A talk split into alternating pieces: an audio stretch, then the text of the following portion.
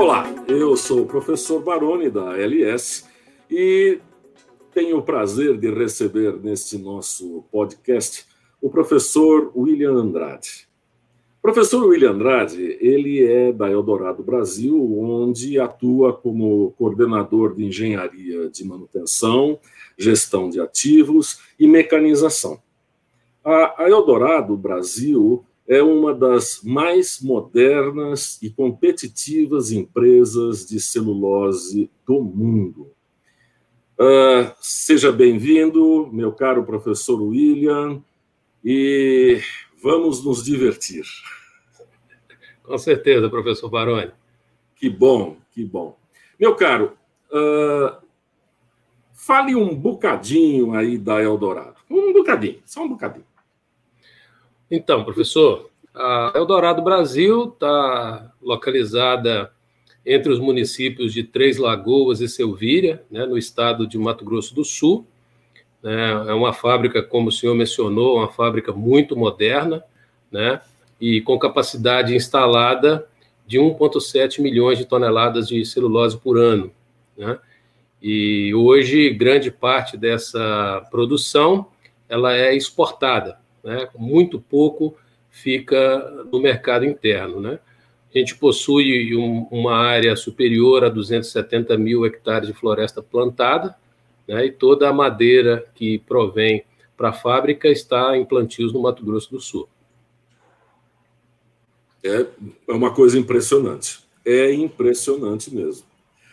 Mas uma atividade como essa uh, precisa de profissionais especiais.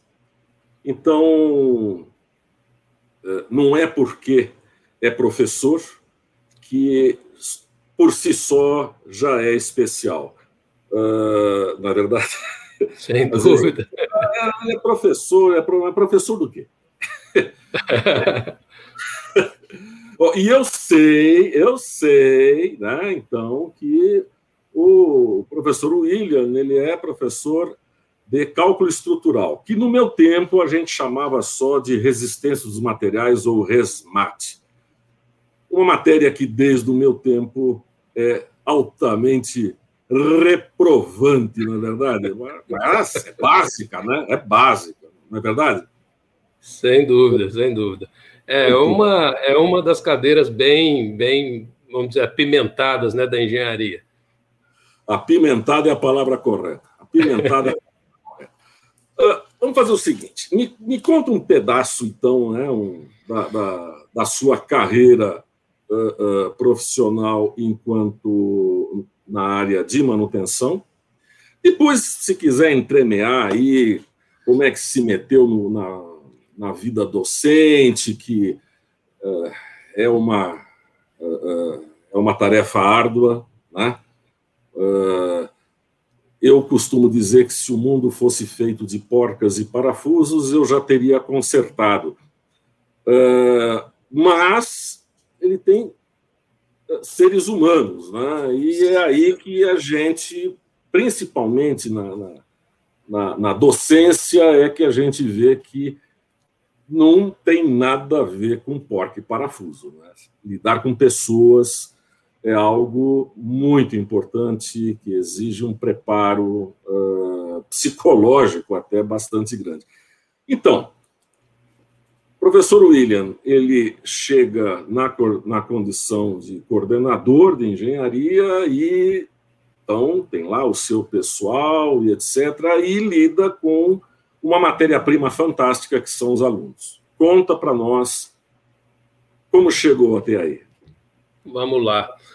Bom, professor, minha trajetória ela se inicia lá há 26 anos atrás, numa região bastante industrializada do nosso Vale do Aço Mineiro, né? Eu sou de, de Timóteo, Minas Gerais, né? E iniciei minha carreira na antiga Cesita, né? Que hoje é a Peran Sul América, né? Então, eu fiquei durante 11 anos na área de siderurgia trabalhei um pouco na Cesita, depois trabalhei na Valorec Management Tubes, em Belo Horizonte, e depois trabalhei no grupo Vantec. sempre lidando com manutenção. Eu fiz Senai, eu sou ex-aluno de Senai, então eu fiz Senai de mecânica geral, né? Então foi ali que eu comecei, né, o meu meu mundo, né, da manutenção. Depois eu migrei para a área de papel e celulose, onde primeiro eu trabalhei na Senibra, né, também lá em Minas Gerais, né, a celulose nipo brasileira. E, e aí tive minha primeira experiência com fabricante. Eu fui trabalhar na Komatsu Forest, a divisão florestal da Komatsu Corporation. Então eu fiquei um, um bom tempo na, na, na Komatsu e, e, ali foi quando eu comecei a me aprofundar mais aí no segmento de equipamentos florestais. Né? Da Komatsu eu fui para um outro grande player do mercado, que é a Suzano, Suzano Papel e Celulose, né? hoje maior fabricante de, de do mundo. Depois retornei para um fabricante, para outro fabricante, a finlandesa Ponce, né? também um fabricante de máquinas florestais. E, e, e, depois vim trabalhar na Eldorado Brasil. Né? estou na Eldorado Brasil, completo agora em maio, três anos que eu estou aqui. Então já são um pouquinho mais de 25 anos trabalhando aí com manutenção. 26 anos completados no mês passado, para ser mais preciso. Né? E, e, e, no meio desse, desse movimento, que eu costumo dizer que eu sou um trabalhador que foi estudar. Né? Eu estudei primeiro para depois ir para a labuta profissional, vamos assim dizer. Então, eu, eu primeiro me, me, fui trabalhando, fui me formando profissionalmente, e depois que eu fui fazer a engenharia. E lá na engenharia, eu, eu tinha uma admiração grande por alguns professores, que eram aqueles caras assim que que somava para você, não só no meio acadêmico, sabe? Mas você olhava naquelas pessoas e via assim, puta, esse cara me inspira e eu quero fazer como ele, né? E assim é, é, é nasceu também essa paixão pelo meio acadêmico. Para o senhor ter uma ideia, eu comecei a lecionar para o ensino técnico, eu estava no segundo ano de engenharia. Então, eu trabalhava de dia em empresa, na época eu trabalhava na Senibra, então eu trabalhava de dia na Senibra, alguns dias à noite eu lecionava e alguns dias eu estava estudando. Então, sempre o lado da academia me, me, trouxe assim, me inspirava muito naquele, naquele ato de fazer algo diferente, né? Até pela carência, quando o senhor fala do mundo de porcas e parafusos, né? Vamos trazer mais pessoas para nos ajudar a colocar essas porcas e parafusos. E foi, e foi esse sentimento que foi me inspirando, né? a vir por meio acadêmico, e isso começou lá em 2005. Né? Em 2005 eu comecei a lecionar. E de lá para cá eu diminuí, mas não parei. Eu ainda atuo é, é, como professor convidado em alguns cursos de especialização, bem focados na parte de manutenção. Então, é mais ou menos essa aí que é um pouquinho da minha história. Muito bacana. É. Uh, isso me faz lembrar algumas, alguns conselhos que eu recebi do meu pai, o primeiro professor Baroni. Uh, ele dizia: se você virar professor, eu te torço o pescoço. Mas ele tinha a sua razão. Uh, ele é de uma época, foi, né? Papai foi-se embora há quatro anos com 102 anos. Quer dizer, então, eu sou de raça ruim, né? Eu digo que é melhor gostar de mim porque eu ficarei aqui muito tempo. uh, mas ele, ele, ele, ele, queria dizer justamente, uh, justamente isso, né? Às vezes você tenta somar, uh, mas não tem um reconhecimento adequado. E quando ele falou isso, né? A primeira coisa que, que me ocorreu foi uma dúvida. Pô, mas pera lá, mas o reconhecimento depende de mim mesmo. Uh, será que eu, eu estou conseguindo transmitir conhecimento? Eu ganhei conhecimento, né? eu aprendi. Mas será que eu estou conseguindo transmitir? E aí, esses professores, o senhor citou, que lhe inspiraram, sabiam transmitir. Sem dúvida. Qual foi a sua primeira aula? Nossa. Olha, foi, foi interessante, é, porque eu nesse momento eu não estava eu não estava vinculado à empresa. Foi um período de transição. É, eu tinha saído da última empresa de siderurgia que eu trabalhei e, e, eu sempre fui aquela pessoa assim que eu, eu visto a camisa e eu sou 24 horas disponível para a empresa. E eu, e eu ficava naquela 24 horas respirando a empresa. Minha esposa estava grávida e eu não tinha acompanhado nada da gravidez. E, e foi a única gravidez, porque veio dois de uma vez só, né? na verdade, duas. eu, eu, sou pai de gêmeas. Então, é, é eu, desli, eu desvinculei de uma empresa e aí, de repente, pintou essa oportunidade para lecionar. Fui lá, bati na porta da instituição com o currículo impresso debaixo do braço, entreguei o meu currículo na sexta, me chamaram para uma reunião no sábado, a aula começava na segunda.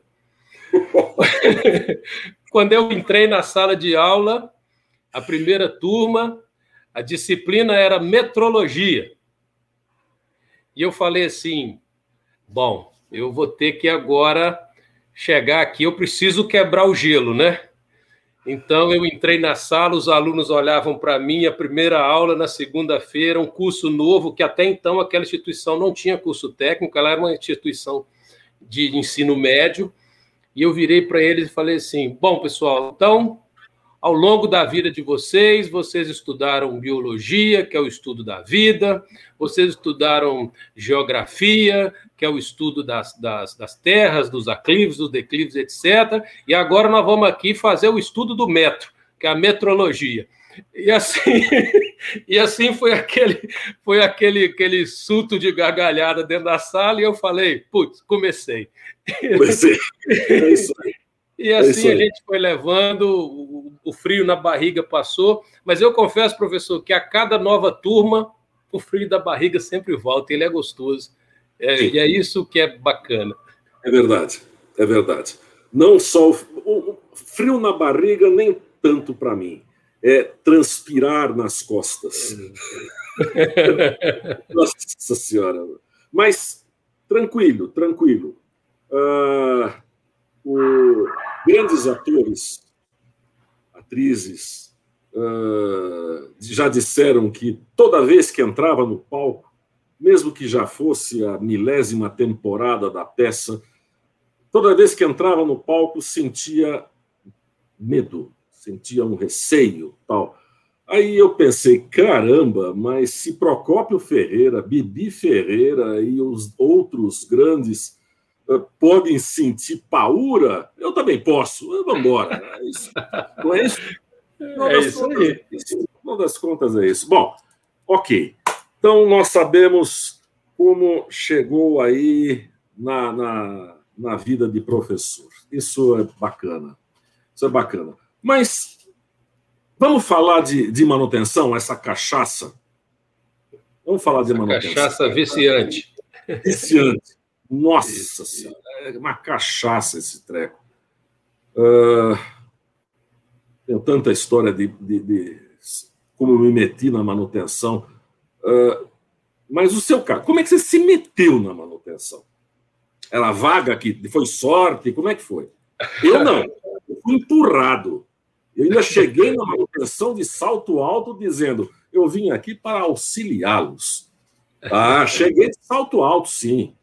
Seis meses depois, eu virei para o mais velho, Wilson Antônio, e disse: Wilson, você é o mais velho da manutenção e eu quero te pedir desculpa.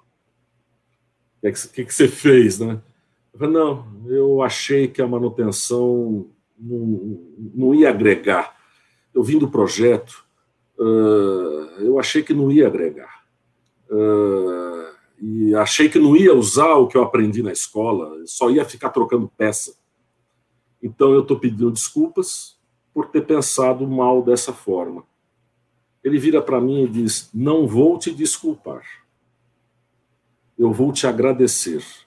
Porque nós temos colegas que estão na manutenção há muitos anos e não perceberam isso. Bem, então eu fui empurrado. E levei meu puxão de orelha. E o amigo, como é que foi? Bom, como eu disse, né, nascido numa região industrial onde você, o seu pai trabalhava na, na siderurgia, o seu cunhado trabalhava na siderurgia, seu primo trabalhava na siderurgia, o vizinho trabalhava na siderurgia, todo mundo trabalhava na siderúrgica da cidade.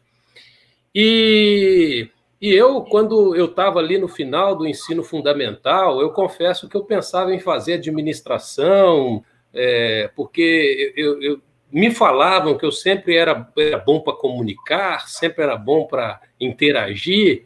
Então eu pensei, falei, ah, bom, eu acho que eu vou para esse ramo aí, vou para o ramo comercial, vou tentar trabalhar com alguma coisa desse tipo, né? E aí um, um belo dia eu ouço, estou na escola lá e, e, ouço o pessoal comentando sobre as inscrições para o Senai.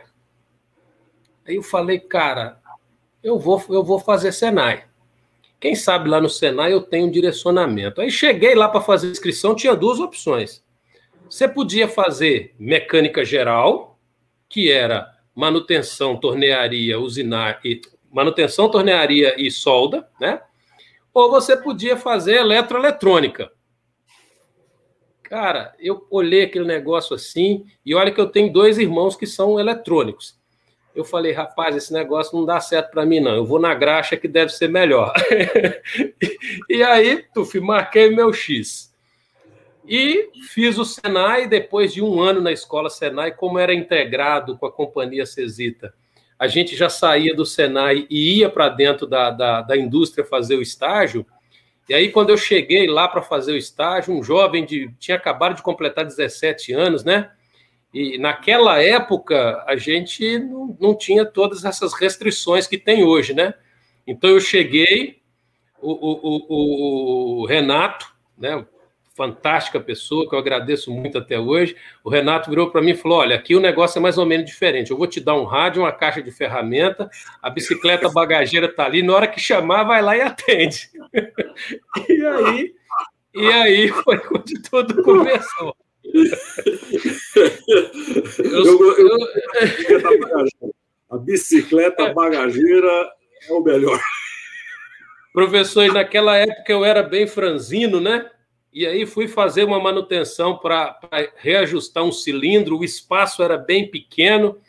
O mecânico mais antigo me segurou pela perna, me colocou lá dentro. Eu ajustei, saí de lá todo sujo de graxa e fui embora para casa como a pessoa mais realizada da minha vida. Não esqueço disso. Né? E, e, sim, fantástico. Falei, puta, toda manutenção. Toda manutenção. Aí, aí lascou-se. Aí, aí, já era. Aí já era. Aí já era. Bom, mas então, agora vamos andar um pouquinho. Você saiu da, da siderurgia, né, que é uma escola fantástica, também fui da siderurgia, uh, mas e aí foi para a área florestal, não é isso? não, não, foi para Komatsu, agora me perdi um pouco. É, eu, é fui, é? eu fui, eu fui para a área florestal de papel e celulose, começando pela Senibra. Né? Ah, sim. Isso. O que que, o que que acontecia? Nessa época, eu, eu já fazia engenharia, né? E tinha alguns amigos que, que trabalhavam na Senibra e estavam lá com a gente. E aí você, você começa a identificar com algumas pessoas, né? E eu peguei afinidade com, com, com, com o supervisor da Senibra, que nós éramos muito parecidos. No que que nós éramos muito parecidos? A gente não parava dentro de sala porque o celular tocava toda hora porque aconteceu alguma coisa no trabalho. Quebrou alguma coisa. No caso dele, quebrava máquinas florestais e no meu caso, quebrava equipamentos da indústria que eu trabalhava. Então, a gente se via mais no corredor do que dentro de sala de aula. E um dia ele ficou sabendo que eu tinha saído dessa empresa que eu trabalhava, né? Lá de quando, eu, quando a minha esposa estava grávida, que eu contei um pouco atrás. E aí ele virou para mim e falou assim: rapaz, pelo que eu vejo de você, você tem um perfil para ser Libra. né? Essa coisa de. Porque eu vejo você toda hora, você está atendendo o telefone, você sai. Cara, você tem um perfil é, uma, uma, entrega, uma atitude, uma doação e tal. E aí é, é, eu mandei currículos, né? E um dia fui chamado para fazer o, o processo para a área florestal. Professor, confesso que, apesar de eu ser criado é, é, com, com, tem muitos tios que eram da área florestal, eu não imaginava nunca que eu ia para a área florestal. Eu não conhecia muito de equipamentos florestais. Né? Eu conhecia equipamentos móveis, já tinha trabalhado com guindaste, com caminhão, com empilhadeira, com pá carregadeira. Então, eu já tinha lidado com equipamentos móveis, mas não equipamentos florestais, equipamentos para corte de madeira. Então, eu chego lá e me deparo com aquele novo cenário. Aí, aí eu falei, meu Deus, como que eu vou me adaptar nisso aqui agora? Porque quando me perguntam assim, diferencia a, a, a, área industrial da área florestal, eu falo assim, de uma maneira muito simples, muito simples. A indústria é a criança comportada, a florestal é a criança sapeca. Porque na indústria, se o senhor voltar lá naquela planta da Cosipa que o senhor trabalhou, é a planta está no mesmo lugar, o equipamento está no mesmo lugar, as máquinas estão no mesmo lugar. Mas na área florestal, se você voltar amanhã, a máquina não está ali mais, ela já cortou aquela área, já foi para outra área. Então, é, é, exige de você assim uma, é, é uma interatividade muito grande. E aí eu, eu digo que é, é, eu, eu, eu, me adaptei muito bem a isso, porque ela, você não tem monotonia. Isso é um ponto extremamente importante. Né? E você está no meio da floresta, tem intempéries? Tem, tem chuva, tem barro, tem poeira, tem sol, etc. Mas você está vivendo a manutenção de algo que está ali o tempo todo em movimento. Então, isso é um negócio assim muito interessante. Então, foi, foi a segunda paixão, vamos assim dizer, né? Entendi. Agora, um passarinho me contou, aliás, seu fã, né? Um tal de Samuel Herrera, ele, ele me contou aí de algumas experiências interessantes com relação a trabalhar em ladeira, né? trabalhar inclinado. Né? Aí ele me contou mais ou menos, eu falei assim, eu vou perguntar, eu vou perguntar, mas... E até pensei no seguinte, né? Assim, poxa, tem gente que fala assim, você quer moleza? Vai empurrar bêbado em ladeira. Agora, isso é ladeira abaixo. Mas o seu trabalho é ladeira acima. E com tora de madeira. Né? Máquina engatada. Conta, conta essa experiência para nós aí, porque não é todo mundo que sabe fazer uma coisa dessa, não. É, é o que nós chamamos. 42 graus de, de, de inclinação, isso. não é isso? É isso ah, mesmo, professor. Entregaram, entregaram. É, eu, eu costumo dizer que a, a, a, Deus foi muito bom nos desafios que ele me colocou na vida, né? E, sem sombra de dúvidas, é, ter atuado nessa condição de operação íngreme, né, foi muito importante. Né? Nós estamos falando da região de Minas, né? É, nós estamos falando ali da região de Cocais, né, na, na uma área da, da Cenibra, né, onde a mecanização ela ficou ela ficou limitada, né? O que que, o que que a gente chama de mecanização? Mecanização é até onde você vai na operação florestal com máquinas. Isso é mecanizar, né? E não cortar mais com motosserra, né? E ou machado como era antigamente, né? Então é, a vinda dessas máquinas, né, com, com, com esse sistema de corte é, especializado, ele melhorou muito a produtividade. Então, assim, para uma maneira, para explicar de uma maneira assim bem sintetizada, você imagina como se você tiver uma pessoa descendo de rapel. A máquina desce de rapel, ladeira abaixo, ancorada, com todos os cálculos de, de Ringman, tudo certinho, o cabo de aço correto, tudo certinho. Ela desce tracionada. Não é, não é que aquele cabo está segurando a máquina, ela está ela tá na tração. Aí nós lembramos lá das nossas aulas de resistência de materiais, né? Como que um cabo de aço X sustenta uma estrutura Y, né? Então essa máquina desce dessa forma, ela faz o corte do eucalipto e vem uma segunda máquina, esse é o harvester, né, que faz o corte, e vem uma segunda máquina que é o forwarder para fazer o baldeio. Então ele vai descer como a gente diz lá em Minas, ele vai descer para aquele grotão abaixo, né, que é a ladeira abaixo, e vai carregar a madeira sobre, e aí ele traz essa madeira até a beira do carreador, que é a beira da estrada, que é onde, onde depois vai ser empilhada e transportada. É uma operação, assim, professor, é, é, muito, é muito peculiar, mas feita com todo o processo de segurança, é uma operação nota 10. Mas eu confesso para o senhor, eu já entrei dentro da máquina enquanto o operador estava fazendo a operação. É, você tem que ter sangue frio, porque não é, não é uma coisa, não é uma coisa muito simples. E, e, e conheci várias pessoas com operações parecidas ao longo do mundo, e, e eles falam, né? O, o, Brasil é o maior desafio. Existem operações parecidas na, na Áustria, na, na China, é, algumas outras na Ásia também, em outros países asiáticos, Indonésia, enfim, que também tem as suas peculiaridades. Mas a condição do Brasil, a condição lá de Minas, existem outras áreas em, Minas, em no Brasil também com, com, com essas inclinações. A região do Vale, em São Paulo, algumas, algumas regiões ali é, próximo de Domingos Martins, no, no Espírito Santo, tem, tem, tem algumas particularidades parecidas. Mas é um desafio, assim, que esse também está carimbado lá no meu currículo, né? Eu falo que dentro das coisas que você tem que passar no meio florestal, se você tiver uma experiência de trabalhar em operações como essa, vale muito a pena. É uma bagagem fantástica. Ah, com certeza é. Olha, sangue frio é a explicação educada, né? Olha, vamos manter é assim, vamos, vamos manter assim, vamos manter assim. O povo entendeu, o povo entendeu. É que às vezes né, você fala assim, ah, tal, é fácil, né? Sobe lá no tratorzinho, né? Passa a faca ali, passa aquele serrote lá girando, e põe a garra, aquela garrinha lá. Vai fazer. É? Isso aí, é verdade. Uh, aliás, eu, eu, essa, essa sua observação sobre. Ah, eu fui lá trepado lá na, na, na, na, na cabine, junto com o operador e tal. Isso é algo que me fascina.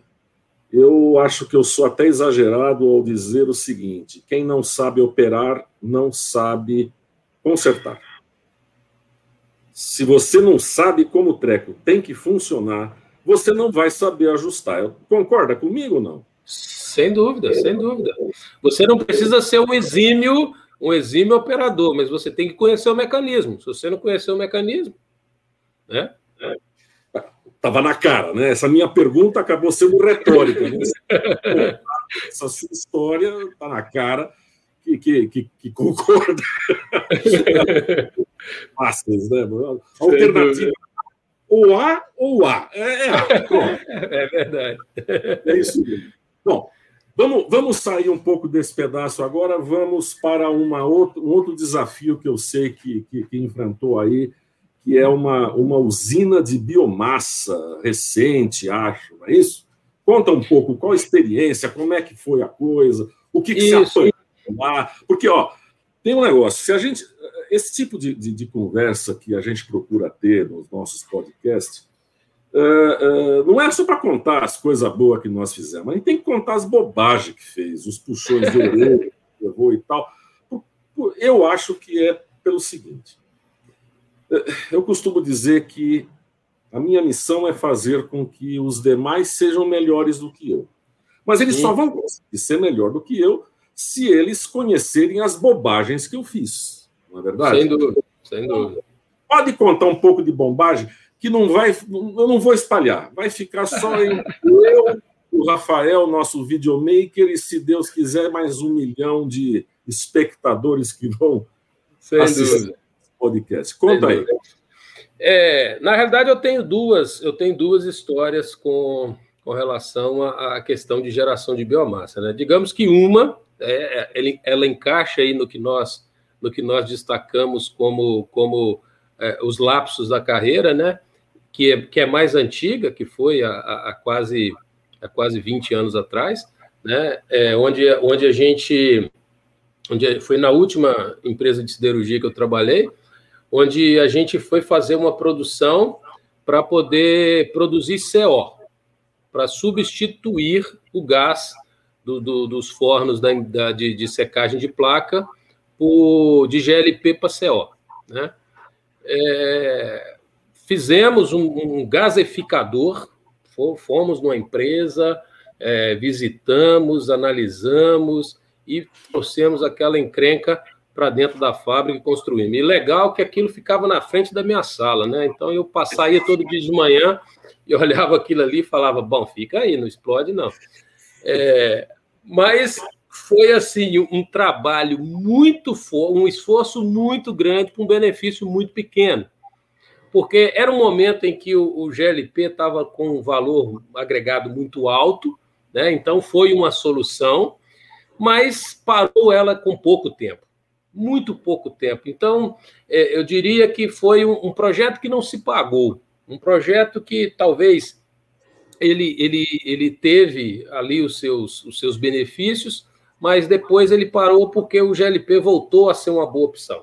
Né? Ah, hoje, muitos anos depois, né? Essa história que eu contei foi de 2003, então hoje, em 2021, nós estamos aí com, com um projeto que vem nos desafiando muito forte, e que já já vai partir, que é a usina termoelétrica de biomassa da Eldorado Brasil, a onça pintada. Né? Nós já estamos produzindo o, o, o, material que vai ser queimado na caldeira no campo, né? então a gente já está produzindo. É uma, é uma operação bastante desafiadora, mas tem um time também bastante engajado. É, o grande desafio dessa operação se dá pela, pela pluralidade de equipamentos. Então, são vários equipamentos únicos fazendo processos.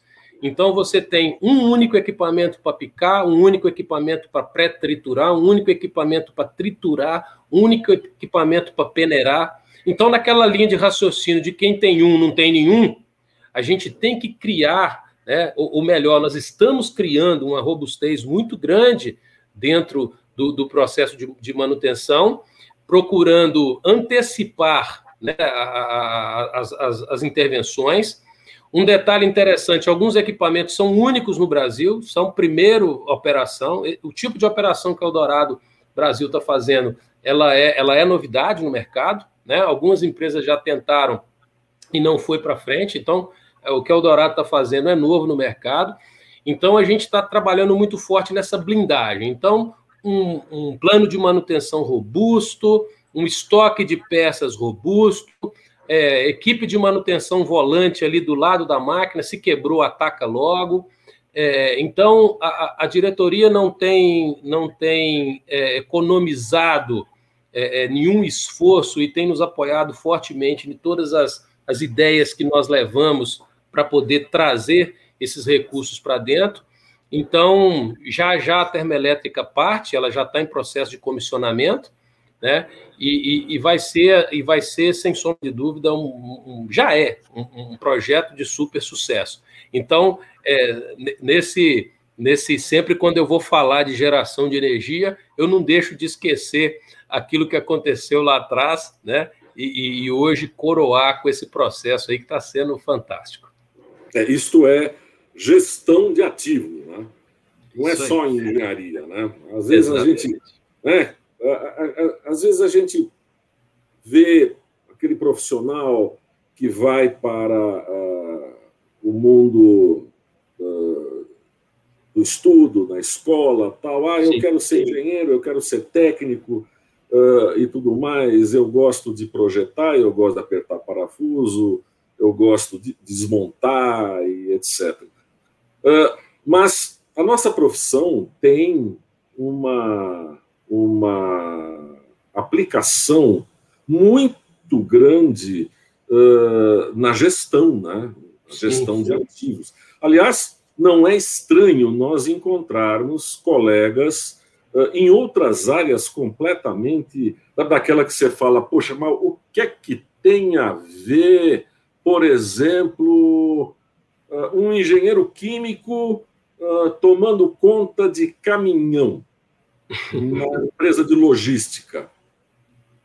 Tem tudo a ver, porque logística é processo. E o engenheiro químico é mais um engenheiro de processo do que químico. Né? Exatamente. E, na, e, no seu meio, vários colegas aí da área de processo e você ali apertando os parafusos para que tudo funcione. É, é isso? Por é por aí. É por aí. Exatamente. Eu costumo dizer. É, eu costumo é, dizer exatamente isso que você falou, professor, porque é, você, você tem uma linha de raciocínio de trabalho. Né?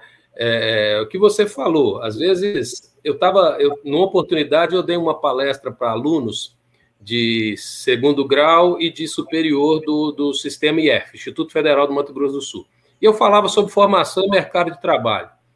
Aí um virou para mim e falou assim: qual que é a melhor formação, o curso A ou o curso B? Aí eu virei para ele e falei: olha, para mim nenhum dos dois. Para mim o melhor é o C, que foi o que eu formei.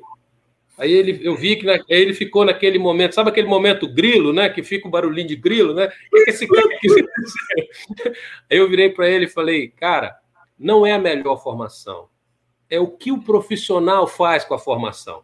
Então, é o que o senhor falou, você pega o engenheiro químico dotado, disciplinado para processo.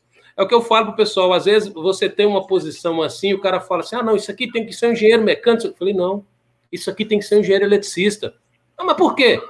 O engenheiro eletricista ele é muito mais cientista do que o engenheiro mecânico. A formação do engenheiro mecânico ela é mais assim, a formação do engenheiro eletricista é mais assim. Então, quando a gente fala do engenheiro de engenharia, esses, esses que têm essa formação muito focada ali em mini detalhes, essas coisas. Cara, na, na mecânica, quando quebra, a gente vê a encrenca lá, ó. Agora, na elétrica, é a famosa falha oculta, né? Quando o cara chegava para mim, e, e, e, toda a vida na minhas, nas minhas equipes, eu, eu, eu, era responsável pela mecânica e pela elétrica, né? Quando o cara da elétrica chegava e falava assim: É, William, tem alguma falha oculta aqui, eu, cara, eu já arrepiava. Porque oculto, se é oculto, a gente não vê, então a gente não sabe o que é que é. Aí você inicia é. um tentativa e erro e por aí afora vai. Né? É, verdade. Tem que, tem que aplicar muita lógica, muita Exato. metrologia, uh, muita abstração Exato. Mas aí a gente pensa, então, na, no seguinte: a, a, sua observação sobre o melhor é o curso A ou o curso B ou o curso C, imprima em três vias, tá certo? Assine, reconheça a firma e me mande. concordo, concordo 100%. É, é isso mesmo, é isso mesmo.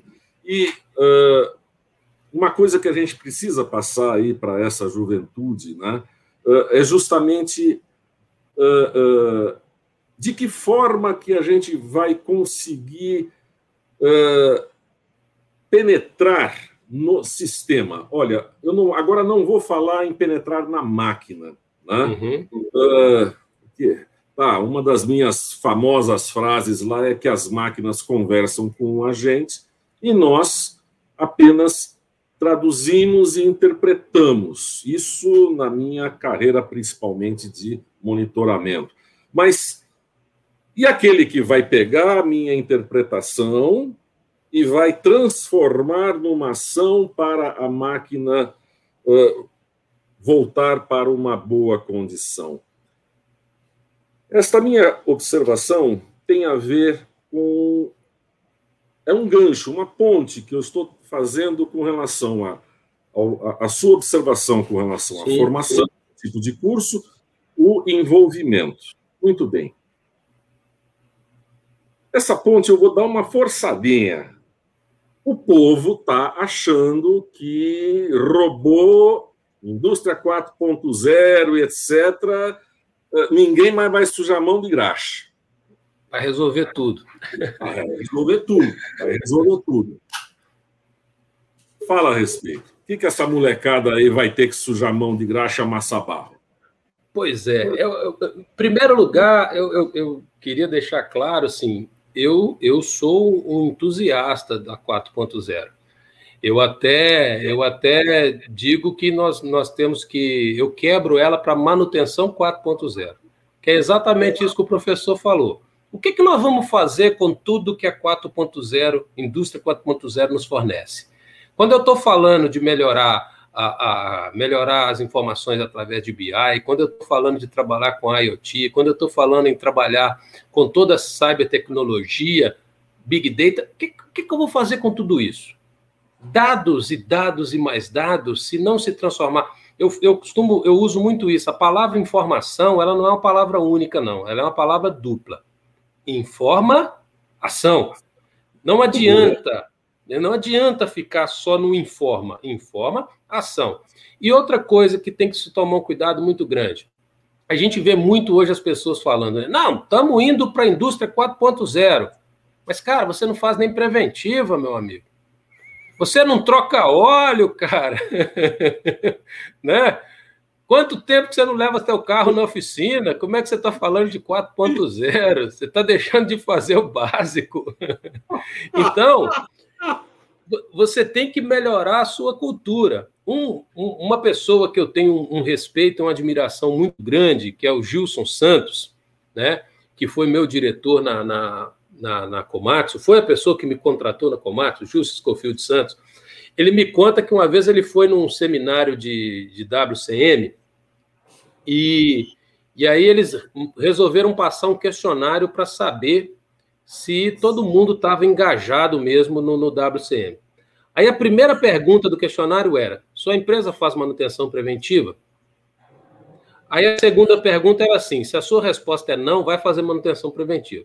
Então, depois você responde o resto do questionário. Então, é, é, precisa ter essa, essa criação, professor, porque não vai acabar. A mão na chave, ela não vai acabar. O que vai mudar é ir para o parafuso certo. Isso vai mudar. A tentativa e erro, talvez ela vai ser bastante minimizada.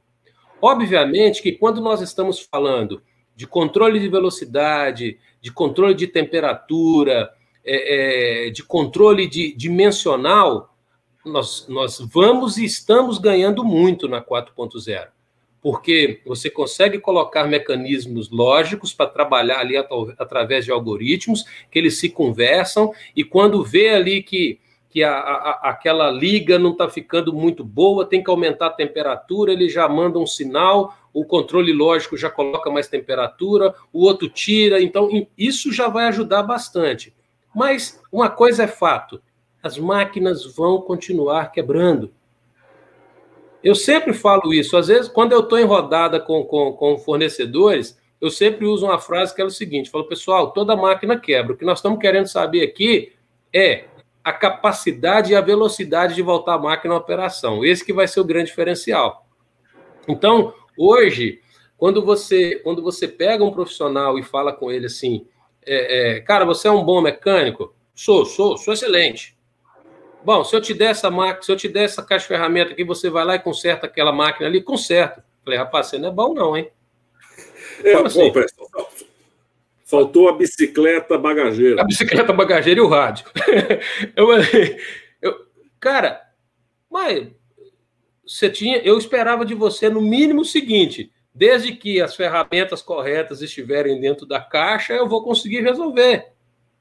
Então, são, são pequenos detalhes que a gente precisa que a gente precisa estruturar. E nesse ambiente da 4.0, eu tenho visto muitas empresas indo forte em cima dela, inclusive a nossa tem ido muito forte com isso. Na parte de equipamentos móveis, como eu falei lá da criança SAPEC e da criança comportada, né? No equipamento móvel, o maior desafio nosso chama-se transmissão de dados. Gerar informação não é difícil. O complicado é você transmitir, que a máquina está lá no meio do mato. Não é onde o Judas perdeu a bota, perdeu a meia, a bota perdeu para trás. Então, ela está lá operando, né? E, e, então a gente precisa transmitir isso. Né? E, e, então, esse que tem sido o nosso grande desafio. Nós temos uma equipe de competitividade aqui na empresa que está trabalhando muito forte nisso há algum tempo, que é um projeto de transmissão de dados. Né? Então, aí nós vamos ganhar. Porque, é, é professor, o que acontece? Nós, nós ainda vamos ter gente operando. A gente ainda vai ter gente operando. Ah, mas já tem máquina autônoma, já tem? Vai acontecer, está acontecendo. Já tem colhedora hoje que trabalha sozinha, já tem máquina de mina que trabalha sozinha, sim. Mas nós ainda vamos levar um tempo para virar tudo isso. Mas alguém ainda vai estar operando. Seja, nem que seja num joystick sentado atrás de uma mesa, mas vai ter gente operando. Então, ainda o cara vai ter ali, ah, vou dar um toquinho a mais, vou acelerar um pouquinho a mais, parei para ver um WhatsApp, então agora eu tenho que tirar essa diferença aqui. Então, vai ter gente mexendo e também vai ter quebra. Ela ainda vai continuar acontecendo. Mas agora, quando vir aquela quebra e a gente tiver a certeza do local onde atuar, é aquela historinha lá do martelo, né? Um real para bater o martelo, 999 para saber onde bater. A gente vai ter um, um, um conglomerado disso. Então, estamos no caminho, mas volto a dizer, não podemos esquecer de fazer o básico. Né? Eu, já, eu já passei por empresa que não acreditava em análise de óleo. Não acreditava em análise de óleo. E trocava um monte de motor por ano. Um belo dia, um belo dia eu, eu, eu, falei, eu falei com, com o diretor da empresa, eu falei, vamos fazer um negócio? Deixa eu fazer análise de óleo. Se nós não, se, se a gente não mudar esse, esse cenário que está aqui hoje, é, eu, eu me sinto totalmente tranquilo em receber meu comunicado de desligamento. Mas confia, confia em mim. E assim fizemos, e assim reduzimos assustadoramente, assustadoramente, as quebras, os problemas com o motor. Né? Então, é um negócio assim que vale a pena acreditar. Tem que fazer o básico. Volta lá na perguntinha do Gilson no WCM. Você faz preventiva? Não, então vai fazer primeiro, depois você volta aqui. Então é nessa linha que a gente precisa ir. Perfeito, perfeito, excelente, excelente o, o básico uh, muitas vezes esquecido e, e, mais ainda, né? Eu já comentei em outra oportunidade, mas me deixou uh, tão impressionado que eu vou repetir mil vezes. Uh, aquele profissional que ele falou, por exemplo, da, da análise de óleo, né? Ah, não, eu não vou, eu não vou colher a amostra porque isso aí não é serviço digno da minha profissão. É mesmo, é mesmo. Sabe aquela de, escuta, o, o eu conheço um profissional muito bom aqui do hospital, tá certo? Uh, ele é médico, aliás, ele é, eu sou médico, né? Ele, ele, ele, é, ele é mecânico, ele é bom pra caramba, ele é muito bom, bom mesmo. Você quer que ele venha uh, uh, tirar o teu sangue aí para eu fazer o exame e tal? Ou você prefere um enfermeiro com nível superior? Ou eu Treinado mesmo? para isso. Exatamente. É por aí? Né? É isso aí. Quer dizer, quando a gente trabalha com manutenção preditiva, que eu odeio esse nome, né? mas isso vai ficar para outras aulas, já falei mil vezes, mas vamos usar o termo preditiva mesmo. É o que temos é o que temos. Uh, on-condition monitoring ou condição, né, monitoramento da condição é o que eu prefiro, só para não ficar lacuna. Mas uh, existe uma, uma, um, uma, uma máxima uh, que diz: entra lixo, sai lixo, exceto no reaproveitamento de lixo né? onde entra lixo, sai energia. Né? Mas na informação, na informação, não. Lixo você consegue transformar em energia, informação, não. Uma, um, um sinal de vibração, um sinal elétrico, um frasco de amostra de lubrificante, aquilo é informação.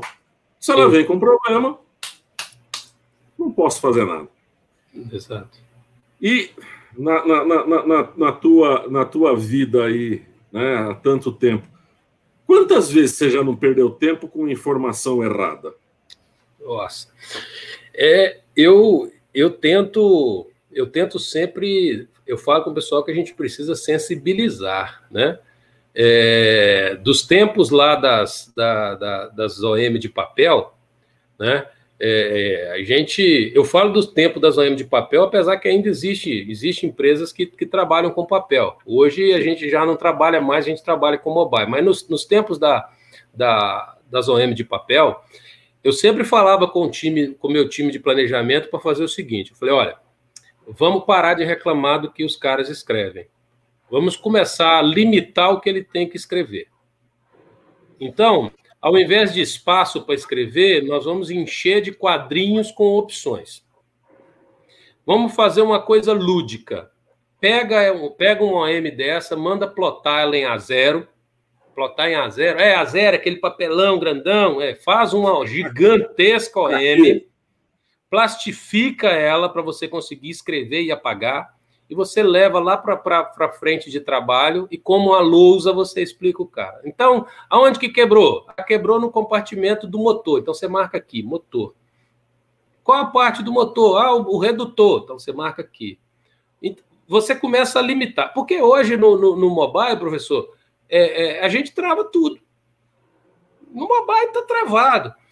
E aí, o que, que, o que, que a gente falava para o mecânico? A gente chegava e falava um relatório, falava, olha, vocês sabiam que... E aí, vocês estão trabalhando muito? Nossa, puta, estão trabalhando demais aqui, aqui, aqui todo mundo sua a camisa. Falei, só nada. Só não, vocês ficaram 70% do tempo seus no mês passado disponível. Como assim? Não, vocês só apontaram 30% do tempo útil. Não, você tá louco. Você tem coragem de falar um negócio que eu falei? Tenho, porque o que vocês apontam é o que, é o que sai do sistema. Se vocês apontarem certo, vai sair certo. Se vocês apontarem errado, vai sair errado.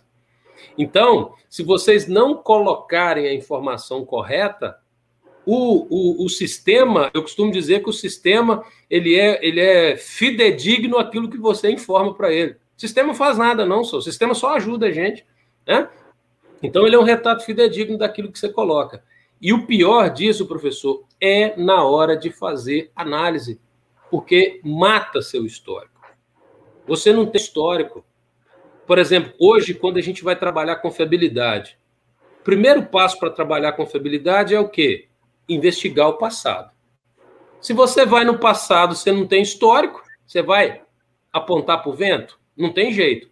Apesar que hoje já está vindo, já tá vindo empresas por aí trazendo é, é, é, por meio de algoritmo. Por isso que eu falo, algoritmo é um, Se eu fosse ter. Eu acho que eu vou. Próximo cachorro que eu tiver, eu vou pôr o nome dele de algoritmo, que é um negócio fantástico. Porque já estão vindo algoritmos aí que você consegue dar uma previsibilidade sem ter muito histórico. Com, com um volume pequeno de histórico, você consegue já fazer curvas de vibe, você já consegue fazer análises que antes você precisava de anos de informações. Então, é, é, é, a gente sofre muito com isso, tá? Mas aí eu volto a dizer: nós temos que trabalhar quem? Temos que trabalhar a base, temos que colocar a bota na poeira, temos que colocar a bota no barro, temos que pisar no chão de fábrica, porque é, é daquele cara ali que sai a informação. Valoriza, é daquele cara que sai a informação. Aquilo que você falou né, lá no início, eu cheguei ali, vim da área de projeto, achei que eu vou chegar, vou chegar jogando.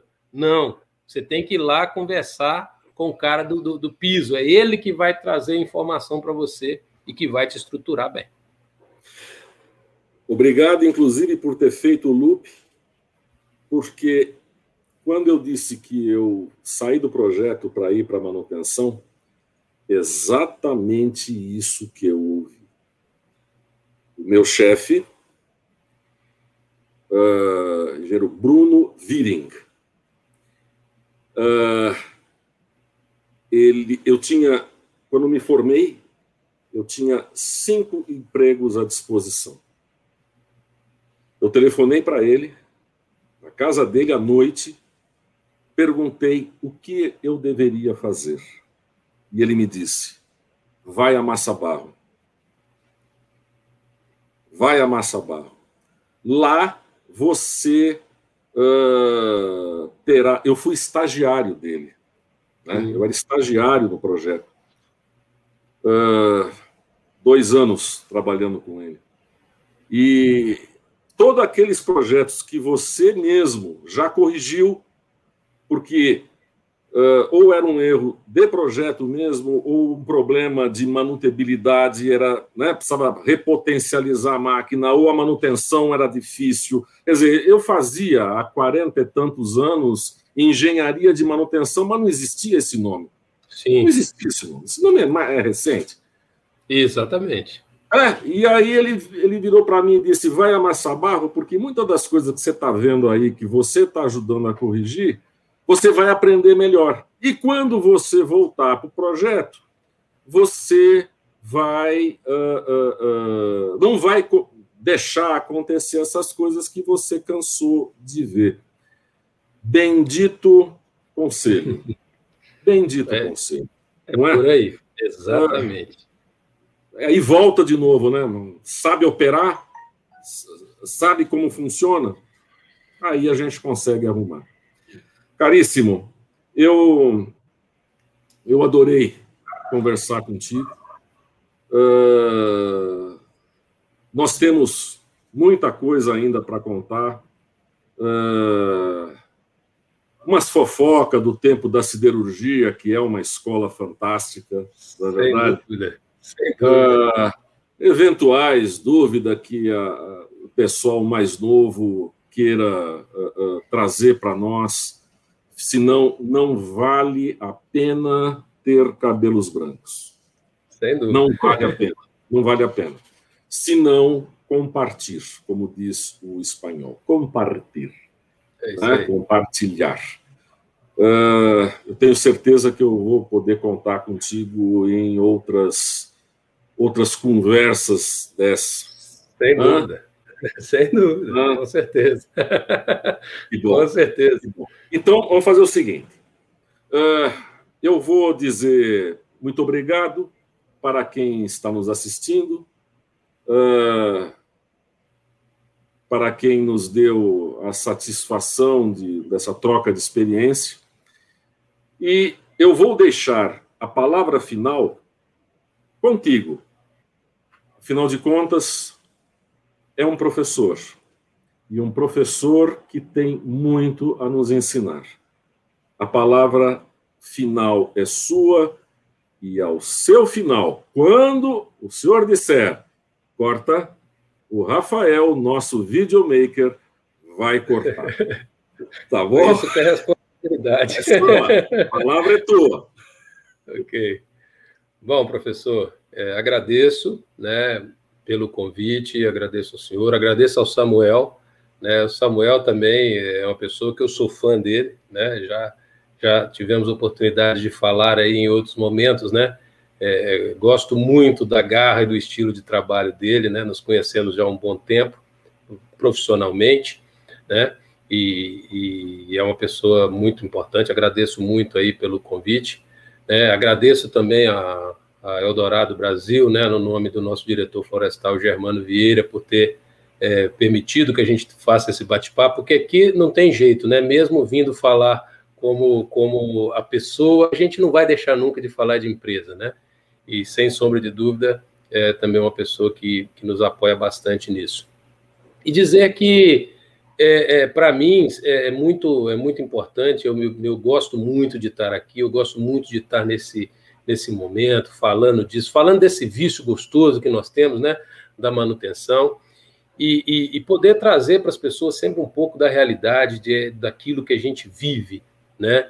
É, eu, eu vivo isso, eu respiro isso, essa é a minha vida, né? É, eu brinco até de vez em quando, dá um probleminha em casa, aí eu saio, faço, aí eu brinco com a minha filha, filha, papai fez isso porque ele é o mecânico, né? Então a gente consegue resolver e, e, e isso para a gente é muito é muito bacana. Então muito obrigado, sempre à disposição. É, adorei essa tarde, adorei esse bate-papo e espero que as pessoas que vão nos assistir aí, é, elas gostem também dessa conversa que foi, que foi muito bacana, muito produtiva. Um abraço para todos aí, muito obrigado. Rafael, pode cortar.